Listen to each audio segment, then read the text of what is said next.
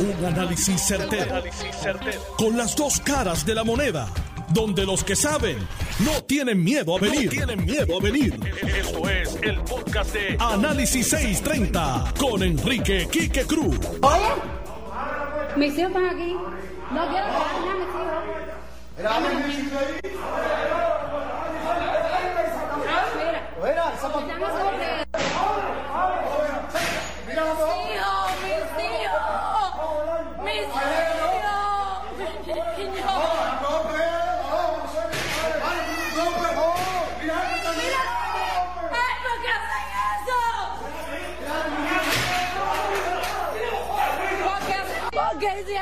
En mi casa no hay nada, revisaron todo. En mi casa no hay nada, mira lo que le han hecho a mi marido, mira.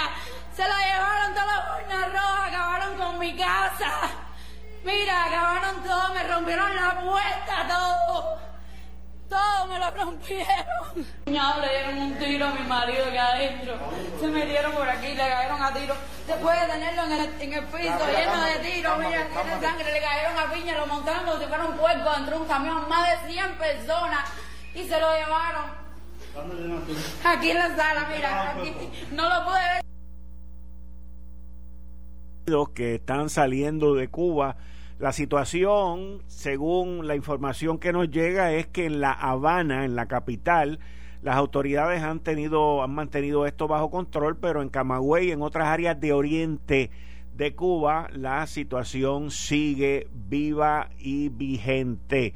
En la información que les mencioné hace unos minutos en el diario ABC de España, el viceministro del Interior de Cuba, el general de brigada Jesús Manuel Burón Tabit, ha dimitido tras cuestionar la toma de decisiones en el seno del Ministerio y del Consejo de Seguridad, así como el uso excesivo de la fuerza policial para reprimir las manifestaciones del 11 de julio, que fue el día que inició esta ola de protestas en Cuba y que se ha extendido por toda la isla, según ha podido saber el diario ABC, de fuentes próximas al régimen. Su salida está motivada por desavenencias con otros mandos, diferencias respecto a las medidas tomadas durante las protestas del pasado fin de semana.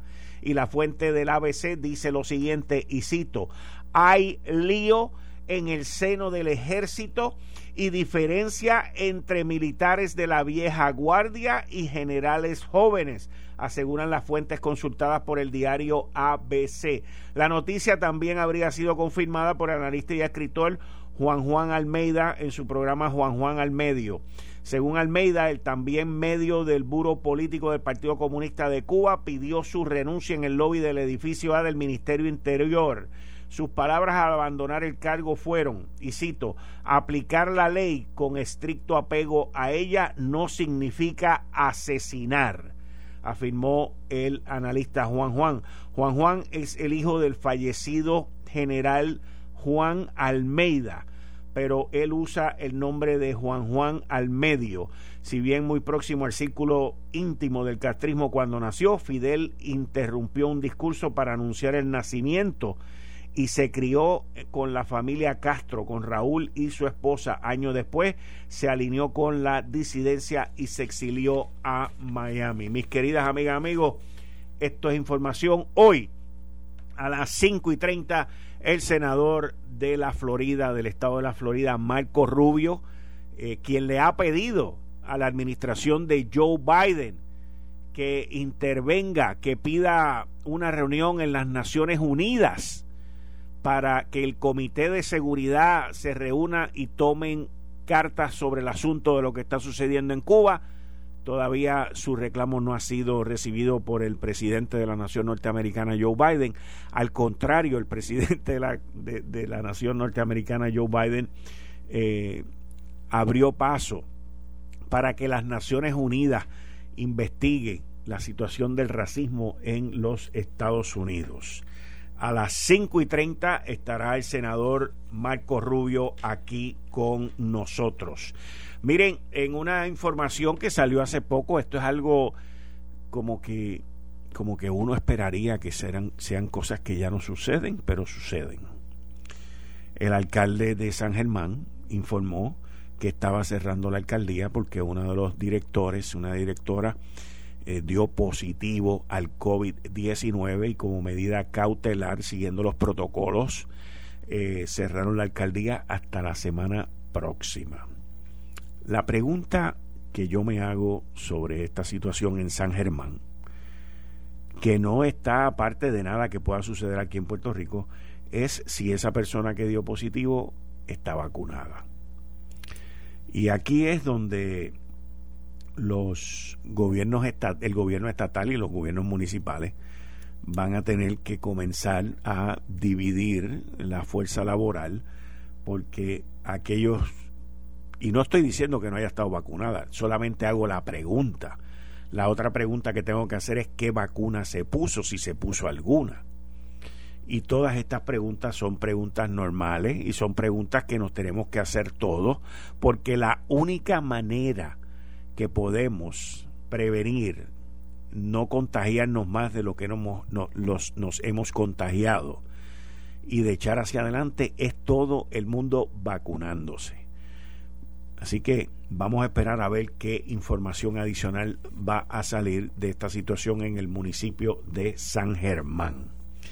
Hoy, la jueza Laura Taylor Swain dio paso a que se den 10 días para lograr y finiquitar el acuerdo entre la aseguradora de bonos AMBAC, que es una de las aseguradoras que más ha luchado todo este proceso y la aseguradora que también se llama FSG a que el acuerdo que llegaron con la Junta de Supervisión Fiscal entre Ambac Insurance y la aseguradora FGIC se materialice por escrito y le dio 10 días a la Junta y a estas dos aseguradoras para llevar a cabo la parte final y por escrito de esa negociación.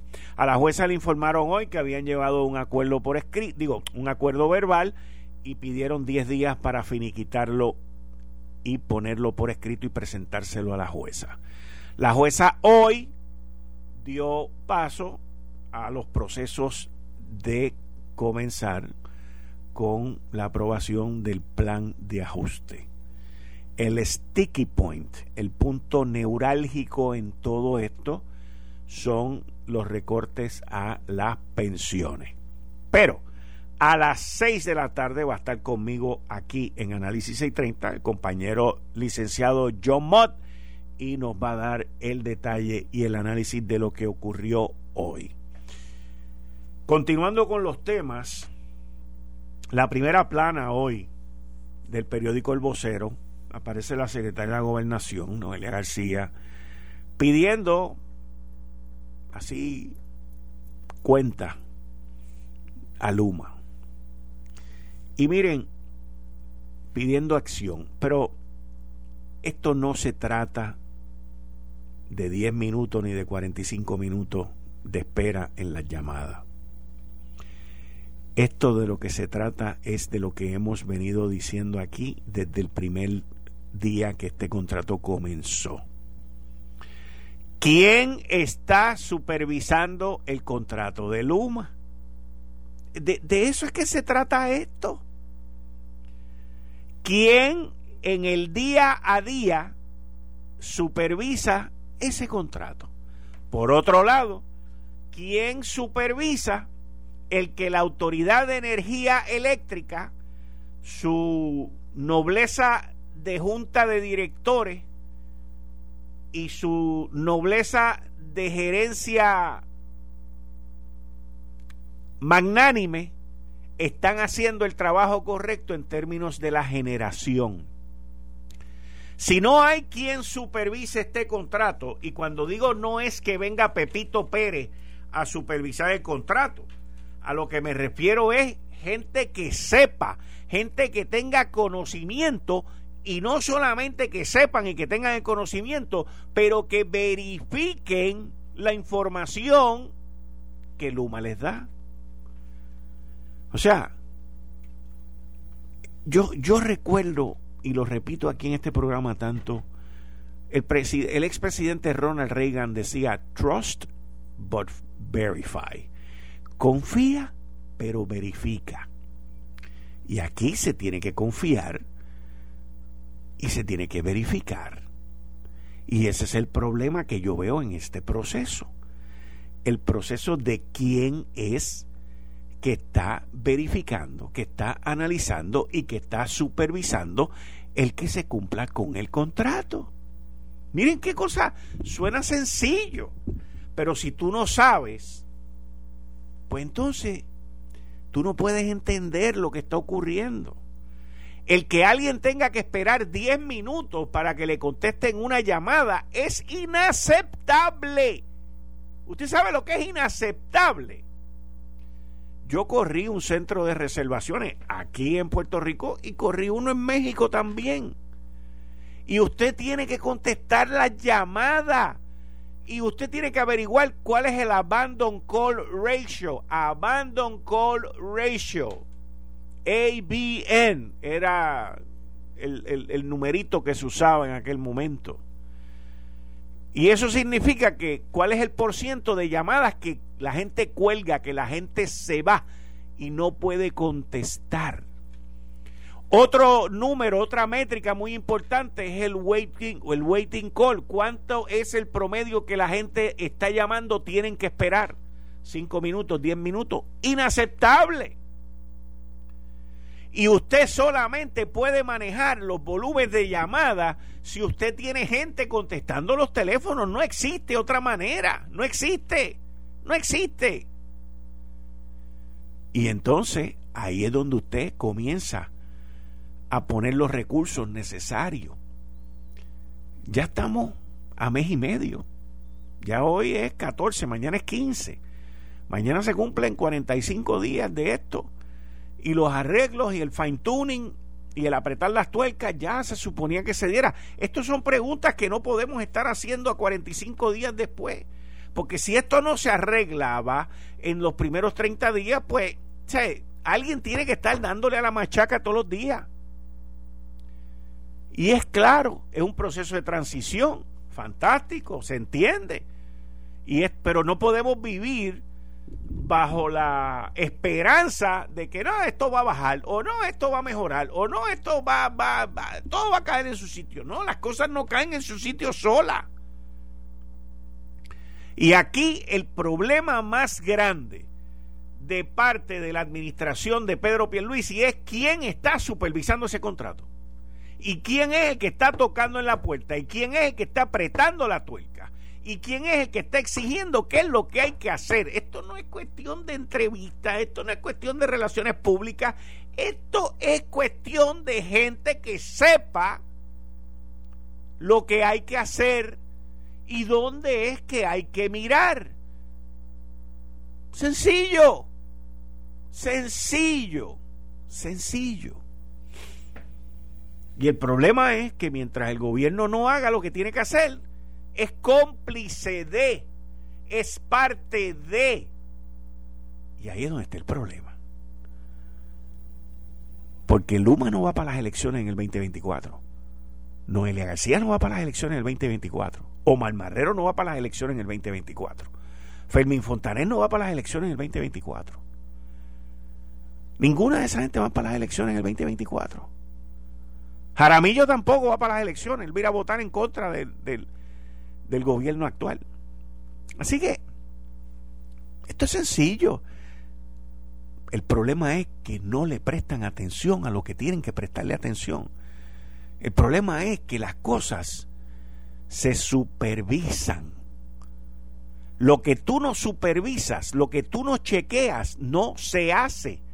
Y esto no es con Luma, esto es con todo. Ese, esa es la naturaleza del ser humano. Yo no sé cuántas veces yo le he hecho la historia a ustedes de cuando yo estaba en México, que yo voy y reemplazo a este señor y él y yo estamos sentados innumerables veces y en la oficina había una planta bien grande así natural y él me dice, Enrique, si tú quieres que la señora le eche agua a la planta todos los días, cuando salga de la oficina, métele el dedo a la tierra. Y yo me quedé así como que bruto, yo desde que habla este tipo. Me dice, sí, si tú le metes el dedo los lunes, los martes, los miércoles, los jueves y los viernes, la señora que limpia aquí le va a echar agua los lunes, los martes, los miércoles, los jueves y los viernes. Si tú solamente metes el dedo el viernes cuando te vas para tu casa, ella, ella le va a echar agua la, más que los viernes. Si le pete el dedo el lunes, el miércoles y el viernes, ya solamente porque ellos te ven, te miran, te observan a ti. Y tú tienes que mirarlos y observarlos y supervisarlos a ellos. Uno de los consejos más brutales que yo he recibido en mi. Y yo no entiendo el gelengue este que hay en esta isla con esto. Si es una cosa sencilla, está todo escrito. Está escrito en un contrato. Ahí están las métricas. Ahí está todo. ¿Cuál es el problema?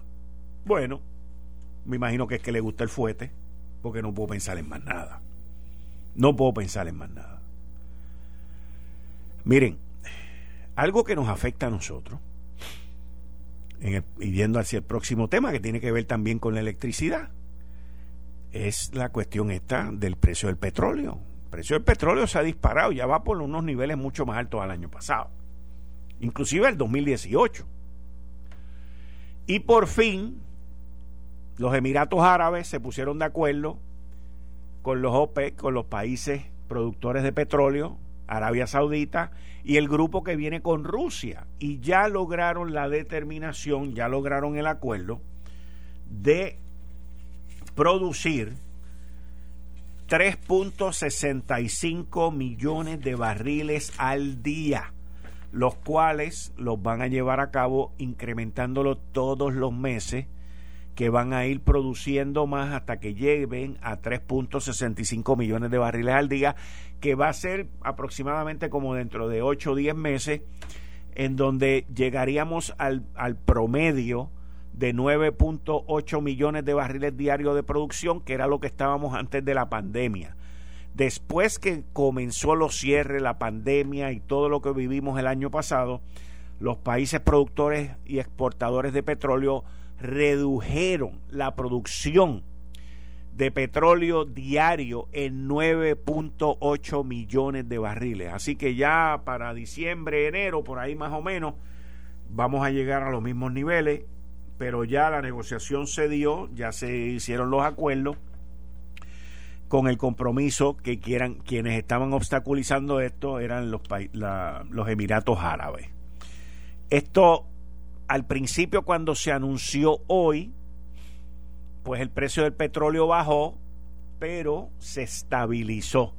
Y yo creo que aquí el mercado lo que está buscando es estabilizar el precio del petróleo y que no suba, que no llegue a los 80 dólares el barril. Usted ha visto los precios como están. Pronto usted va a recibir su cuenta de, la luz cuando le llegue y, oiremos los gritos en Isla de Cabra. Pero eso, eso es lo que está pasando. Hay una noticia muy interesante que yo entiendo que es muy positiva, pero eh, Aquí yo no sé, o sea, aquí, aquí el huracán María ha traído tanto billete y, y viene más billete todavía. A Puerto Rico lo llevan tratando por tres años, distinto a como lo trataban antes en los fondos de Medicare, Medicaid, Medicaid principalmente. Y los últimos dos o tres años hemos recibido 2.800 millones de pesos. La Cámara de Representantes Federal mañana a nivel de subcomité va a aprobar, se espera que se apruebe a nivel de subcomité y a nivel de comité, 15 mil millones de dólares para los próximos cinco años que le llegarían al gobierno de Puerto Rico de Medicaid. Eso le daría un alivio enorme al gobierno de Puerto Rico por los próximos cinco años me llama la atención un incentivo que meten en esta en esta regulación, en esta ley de que anualmente si el 70% de esos fondos, 70% de esos fondos, 76%, perdón, va a los proveedores, que son los que salen siempre más clavados en todo esto, pues entonces el gobierno podría recibir 200 millones de pesos más. 200 millones de pesos más. 200 million each of the five years as long as the island complies with the requirement that 70% of the funds go to provider. 200 millones adicionales al año por cinco años, o sea, serían anualmente, siempre y cuando la isla cumpla con el requerimiento de que a los proveedores de salud le llegue mínimo el 70%. O sea, que no solamente nosotros aquí somos ineptos en administrar el dinero y dejar que las aseguradoras hagan lo que les dé la gana, pero los federales también. Así es la cosa, papá. Así es la cosa. Eh, estás escuchando el podcast de Noti1. Análisis 630 con Enrique Quique Cruz. 5 y 34 de la tarde de hoy, miércoles 14 de julio del 2021. Tú estás escuchando Análisis 630. Yo soy Enrique Quique Cruz y estoy aquí de lunes a viernes de 5 a 7 tal y como se les prometió, en línea telefónica con el senador Marco Rubio. Senador, muchas gracias por estar de nuevo una vez más aquí en Análisis 630. muchísimas gracias por la oportunidad de hablar con ustedes hoy. Senador, Cuba. Han interrumpido las comunicaciones. Usted le ha pedido a la administración de Biden que por lo menos una reunión en el, en el Comité de Seguridad de las Naciones Unidas. En fin, veo como que parálisis en todos lados. Bueno, esto eh, primero eh, siguen protestas en Cuba, estamos recibiendo de nuevo eh, videos eh, y, diferentes mensajes dentro de Cuba que fueron paralizados por un tiempo, pero pero están empezando de nuevo a salir. Eh, no sabemos claramente lo que ha pasado en los últimos días porque realmente hay una, no hay una prensa independiente que lo pueda reportar si, si no tiene acceso al Internet. Pero en fin, obviamente cuando uno empieza, han habido muertos, han habido heridos, han, desaparecido. Estamos hablando de violaciones de derechos humanos y, es la, esto ha existido en el pasado, nunca a este nivel, casi 50 ciudades, 50 sitios en la isla donde esto ocurrió pero por primera vez creo que las personas están viendo esa realidad. Ya no es alguien que esté dando testimonio, se está viendo en los videos y es espantoso. Yo vi un video hoy de una señora que entraron a su casa por la puerta de atrás y adelante, le rompieron la puerta, entraron y le, dispararon al esposo. Uno ve la sangre en el piso. Eh, eh, en, fin, eso fue, hemos visto videos de niños de 15 y 16 años que los vienen a buscar para que se unan a estas turbas que salen a la calle a entrarle golpe a la gente. Estos niños no quieren ir y se los llevan arrastrados con las madres fajadas con la policía. Es increíble la cosa, realmente no puedo, es un catástrofe que está convirtiéndose en algo histórico en términos del, impacto humano que está teniendo. Yo le he pedido al presidente Biden cuatro cosas concretas, se lo acabo de pedir ahora mismo, eh, son dos cosas, cuatro. Primero, primero uno es que le provea un internet que no puedan interferir. Y, sabemos en el caso por ejemplo de Puerto Rico en el 2017 utilizaron un sistema de globo que funciona muy bien o puede funcionar muy bien en, emergencia para proveer internet. Nosotros tenemos territorios donde se puede hacer eso y eso existe. Le estoy pidiendo al presidente que se cree eso que, que lo apruebe los fondos y que autorice el uso de, de las propiedades del gobierno para poder llevar eh, eso hacia la isla de Cuba. Segundo que convoque la, la OEA, la Organización de Estados Americanos, eh, y que ahí tiene que haber una condena de lo que está pasando. Mira, si, el, si la OEA no puede condenar esto, no debemos tener una OEA, bótala, porque ¿para qué tenemos eso si no vamos a, unirnos en contra de este tipo de actitud? Y también eh, que, que haya una petición a través de la OEA de que el, la organización, la Comisión Interamericana de Derechos Humanos visita Cuba y empiece a documentar, a documentar estos delitos que se han cometido. Y también esto se llevará a, las Naciones Unidas, al Consejo de Seguridad. Rusia y China lo van a vetar, pero no importa. Esto hay que discutirlo delante de los ojos del mundo. Y la cuarta cosa es que hay que dejarle muy claro al régimen que aquí no se va a permitir que ellos utilicen la inmigración masiva eh, como una arma eh, que eso se va a considerar un acto hostil. Eh, es decir, ellos eh, en muchos casos lo han hecho en el pasado, han, amenazado al gobierno con que vamos a empujar a que las personas se vayan de aquí y hacia allá para distraer y para crear problemas para Estados Unidos. Eso no se puede permitir. Hubo una renuncia el viceministro del Interior de Cuba, renunció el general de brigada Jesús Manuel Burón David eh, por, por estar en desacuerdo por la fuerza excesiva contra los manifestantes.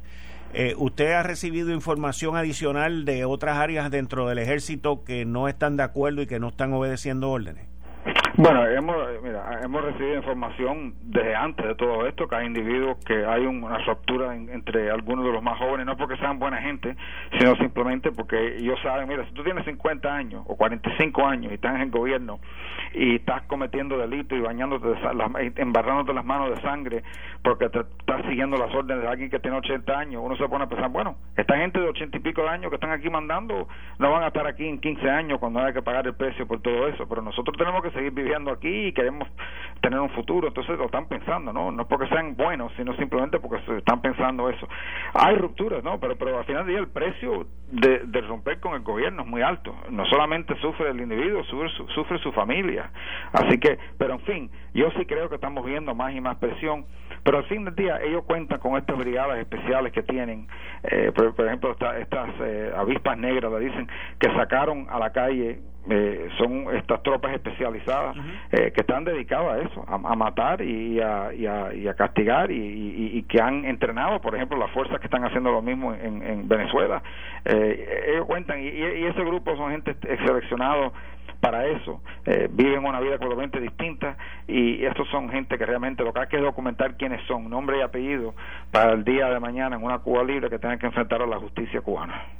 El Departamento de Estado norteamericano ha hecho algo porque vi que esta semana se movieron a cancelar unas visas de personas allegadas a Daniel Ortega en Nicaragua, pero por otro lado, pues eh, no, no, no se ve mucho movimiento con Cuba. No, mira, yo eh, yo estoy de acuerdo y yo lo había pedido y apoyo lo que han hecho en Nicaragua. Yo creo que en el tema de Cuba estamos hablando de una administración que, que ha hablado muy claramente y lo ha dicho repetidamente que los Estados Unidos está participando de nuevo en la diplomacia, que vamos a regresar a la diplomacia, que, que existe, que vamos a ser activos en eh, organismos internacionales. Este es un momento de hacerlo. ¿Por qué tenemos una OEA? Si una OEA, que está supuesto ser la Unión de Países del Hemisferio Democrático, si la OEA no se puede reunir y condenar la violencia en contra de manifestantes pacíficos en un país, si no pueden hacer eso, ¿para qué sirve la OEA? Eso primero, hay que hacerlo. Segundo, ¿para qué tenemos un Consejo de, de Derechos Humanos Interamericanos? Si cuando se están violando los derechos humanos de la manera que se está haciendo, ya se ha documentado con video en Cuba, no pueden entrar ahí y documentar todo eso para que eso pueda ser parte de una investigación y los responsables sean identificados. Y tercero, las Naciones Unidas. ¿Para qué sirve las Naciones Unidas? Si no es para mantener la paz y la seguridad de pueblos cuando se ven bajo un régimen como este. Así que hasta ahora la administración no ha hecho, ha emitido varios mensajes, pero en fin, actuar hasta ahora no, no han hecho nada.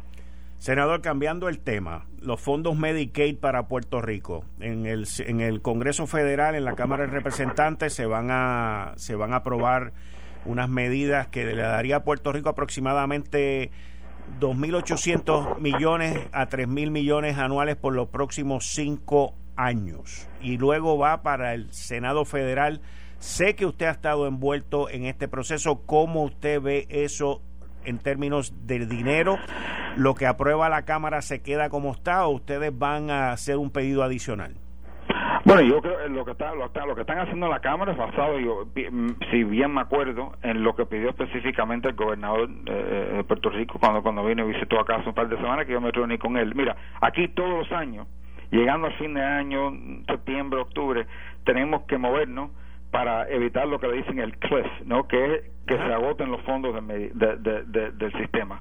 Entonces, esto simplemente lo que dice es, no, vamos a seguir haciéndolo todos los años, vamos a hacerlo de una manera permanente. Y lo que yo le explico a mis colegas es lo siguiente, el puertorriqueño es un ciudadano norteamericano, que califica para este programa. Si no, si el programa no va a funcionar bien en Puerto Rico, se puede mudar a la Florida y inmediatamente califican en Florida o en cualquier otro estado del país. en fin, nos conviene es lógico proveer esos servicios donde están viviendo ahora que, que, forzar a que las personas tengan que mudarse para recibir tratamiento médico. No tiene lógica ninguna.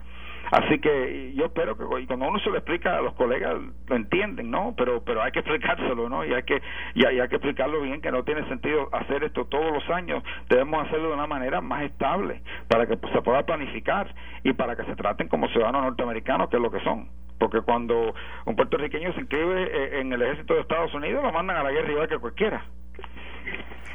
Senador Marco Rubio, muchas gracias.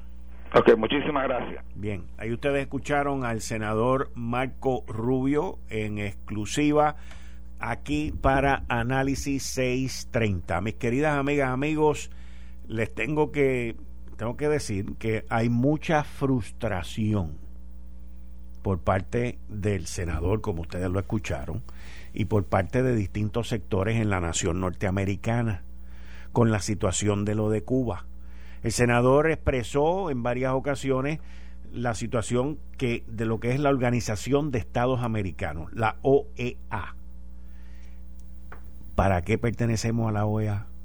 De igual forma, de igual forma, los pedidos que le ha hecho él a la administración de Joe Biden, al Departamento de Estado, inclusive el gobierno cubano dijo, al echarle la culpa de que todos estos revoluces eran culpa de los Estados Unidos, le dijeron que podían crear una situación de migración. Ya escucharon al senador decir que no van a permitir, que no van a permitir el que utilicen la migración como arma de llevar a que la gente se vaya de Cuba y ellos hagan lo que les dé la gana. Consígueme al licenciado John Mott. Así que esto es algo que para lo que está ocurriendo en Cuba, para lo que está ocurriendo en Cuba, hay una paz, una calma, una tranquilidad. No hay urgencia, no hay emergencia en referencia con los cubanos. Estos son unas manifestaciones que nunca antes se habían visto. Nunca, nunca. Esto no ha ocurrido. Inclusive lo que mencionan por ahí de 1994, esto no había ocurrido anteriormente. Y el ejército cubano pues ha logrado mantener esto calmado en La Habana, la capital, en la puerta, en la cara, pero sin embargo en Oriente, en el oriente de Cuba, pues este es algo que se está viendo y que se mantiene vivo, se mantiene latente. Ahí ustedes escucharon el sonido que les hablé ahorita, que fue el mismo que mencionó el senador. Y el senador está hablando, mencionó sobre la utilización de los globos que se utilizaron aquí en Puerto Rico después del huracán María para abrir la puerta del Internet y que la información pueda fluir. Los Estados Unidos tienen la capacidad de hacer eso. Cuando el senador Marco Rubio pide la parte de los globos. Él habla de globos, pero también hay satélites, señores. Y la tecnología existe, que usted lo tira allá arriba, se pone sobre Cuba y de ahí la gente se vuelve a comunicar libremente y abiertamente. Y eso es lo que él está proponiendo. Senador Marco Rubio fue, es miembro todavía. Inclusive es el miembro de más rango en términos de la minoría republicana eh, del Comité de Inteligencia que recibe la información de todas las agencias de seguridad de la nación norteamericana. Y eso de los globos, eso viene por ahí, eso viene por ahí, pero no veo urgencia. Dándole la bienvenida al licenciado John Mott. Buenas tardes, licenciado, bienvenido a Análisis 630. Buenas, buenas tardes, Chiqui, ¿cómo estás? Bien, ¿y tú? Aquí, pues riéndome de las cosas que pasan en, esta ínsula barataria. ¿Por qué? Cuéntame, ¿qué pasó ahora? Mira, eh, esta mañana, eh, como dije que probablemente pasaba, eh, AMBAC eh, anuncia, o sea, la Junta anuncia que había llegado a un acuerdo con AMBAC y otras partes que no mencionaron, pero necesitaban 10 días para poder ponerlo este, por escrito. La juez le dijo, no hay problema, el 27 va a haber la vista, por si acaso no se llega a acuerdo, pues entonces de, ambas presentará sus posiciones y ustedes lo podrán oponer. Subsiguientemente, la juez pidió que eh, la Junta pues opusiera o replicara, en realidad, a todas las oposiciones que hubo eh, sobre el plan de ajuste. Interesantemente, volvieron con el punto de la del preemption, y la juez le dijo, bueno, ¿y si yo no apruebo eso? Explícate, espérate, eh, espérate, no siga, no siga, no siga porque me perdí. Explícame lo del preemption, o sea, explícame, ahí fue donde me perdí. Lo, la Junta indica que no necesita la, aprobación de la legislatura porque promesa preempts law. Eso sería la ley que requeriría la aprobación de la legislatura para una emisión de bonos nueva. O sea que la Junta entiende que no tiene que ir a la legislatura. Exacto, y de hecho yo le yo me tomé la molestia de leerme los casos que ellos citan y mira, tienen un punto válido. ¿Ok? La juez le dice, ok, eh, eso, no voy por esa... Eso, ah, es para, eso es para la renegociación de los bonos y, y, el intercambio que se va a hacer con los bonos, que la legislatura tendría que aprobar eso, ¿correcto? Bajo la ley de Puerto Rico tendría que aprobar eso. Correcto. Ok. Y la Junta dice que ellos entienden que no tienen que ir para allá. Exacto. La Junta hizo hincapié de que tratan, van a tratar de llegar a un acuerdo con AFAS. Pero Stock, que es el abogado de la Junta, correctamente dijo, pero esto no es solamente el gobierno, tenemos que bregar con la legislatura que es de otro partido. O sea que es un, es un grupo tripartita, porque en realidad tienes Senado Cámara y tienes el, eh, el, gobernador.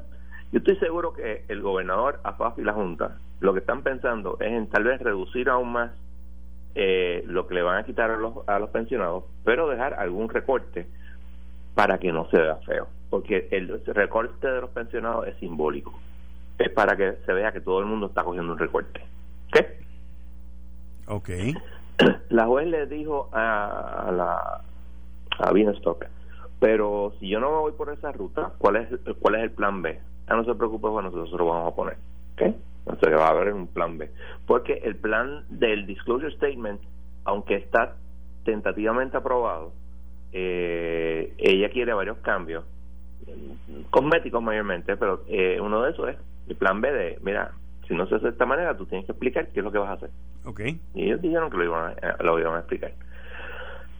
Yo he estado oyendo en la radio a los legisladores, insisten en cero recortes. Correcto. Y la pregunta inarticulada es, si insisten de esa manera, ¿qué va a hacer la Junta?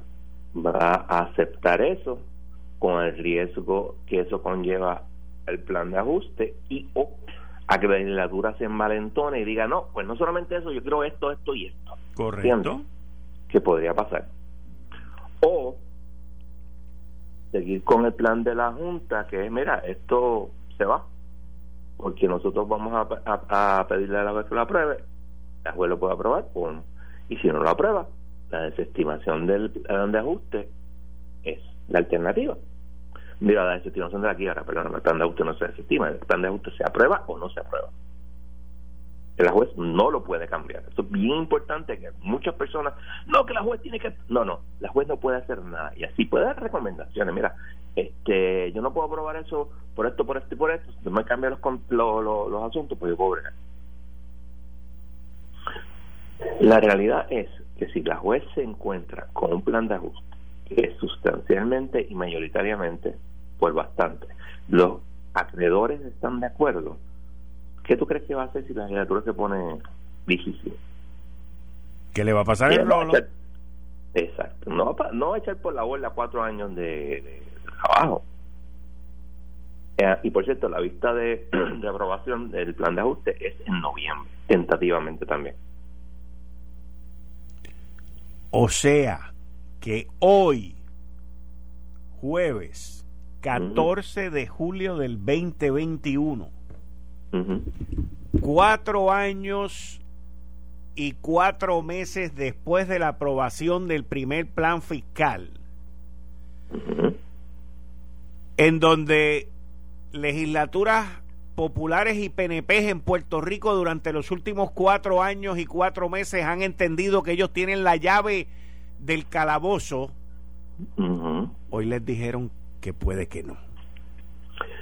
Eh, sí, y, y, y, según tu análisis, como abogado y conocedor de proceso de quiebra, y que eres uno de los tipos más estudiosos de esto que ocurrió aquí en Puerto Rico, hay una oportunidad de que la Junta tenga razón. Sí, porque yo te puedo decir que los casos que citan del noveno y el tercer circuito, y yo revisé, o sea, una cosa que se llama el shepherdizing, que es revisar si esos casos han sido revocados o criticados. Pues yo hice eso con esos dos casos, y ninguno de los dos está, está ni revocado ni criticado. O sea, esos son los dos casos. Si la Junta tienes razón o no, se lo va a decir la juez.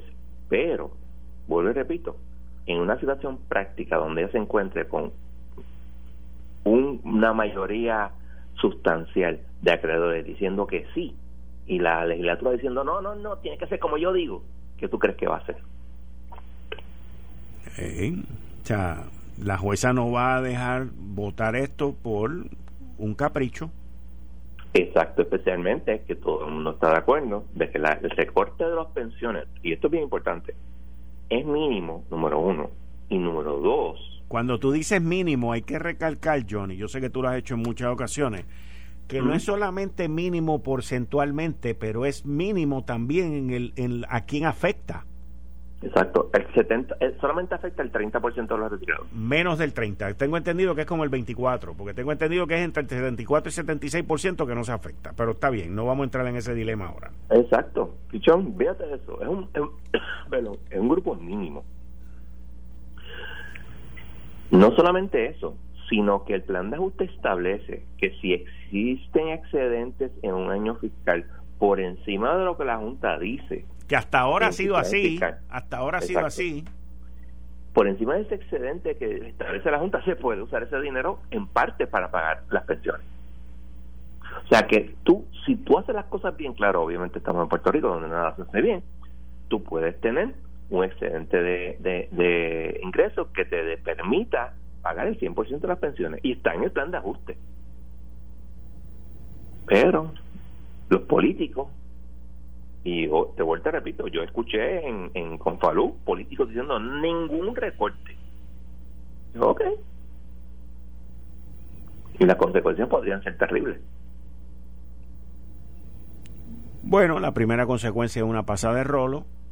La segunda es que se vayan al tribunal de Boston a, a apelar y que sigan gastando billetes por ahí para no salir de la quiebra, porque básicamente de eso es que se trata esto. Claro, acuérdate que para los políticos está chéverísimo estar en la quiebra, no, no, pagan, no pagan eso. no pagas deuda, estás ahí por la libre y puedes echarle la culpa de todo a la Junta. Pero la gente, eh, la gente cada, cada vez van concientizándose de los procesos y de que también la gente quiere, mira, terminar con la Junta y terminar con el proceso de quiebra y todo eso. Y la gente yo estoy seguro que se va a acordar de quiénes son los que están en contra de eso. Esto fue el, podcast de Notiuno. Análisis 630 con Enrique Quique Cruz. Dale play a tu podcast favorito a través de Apple Podcasts, Spotify, Google Podcasts, Stitcher y notiuno.com.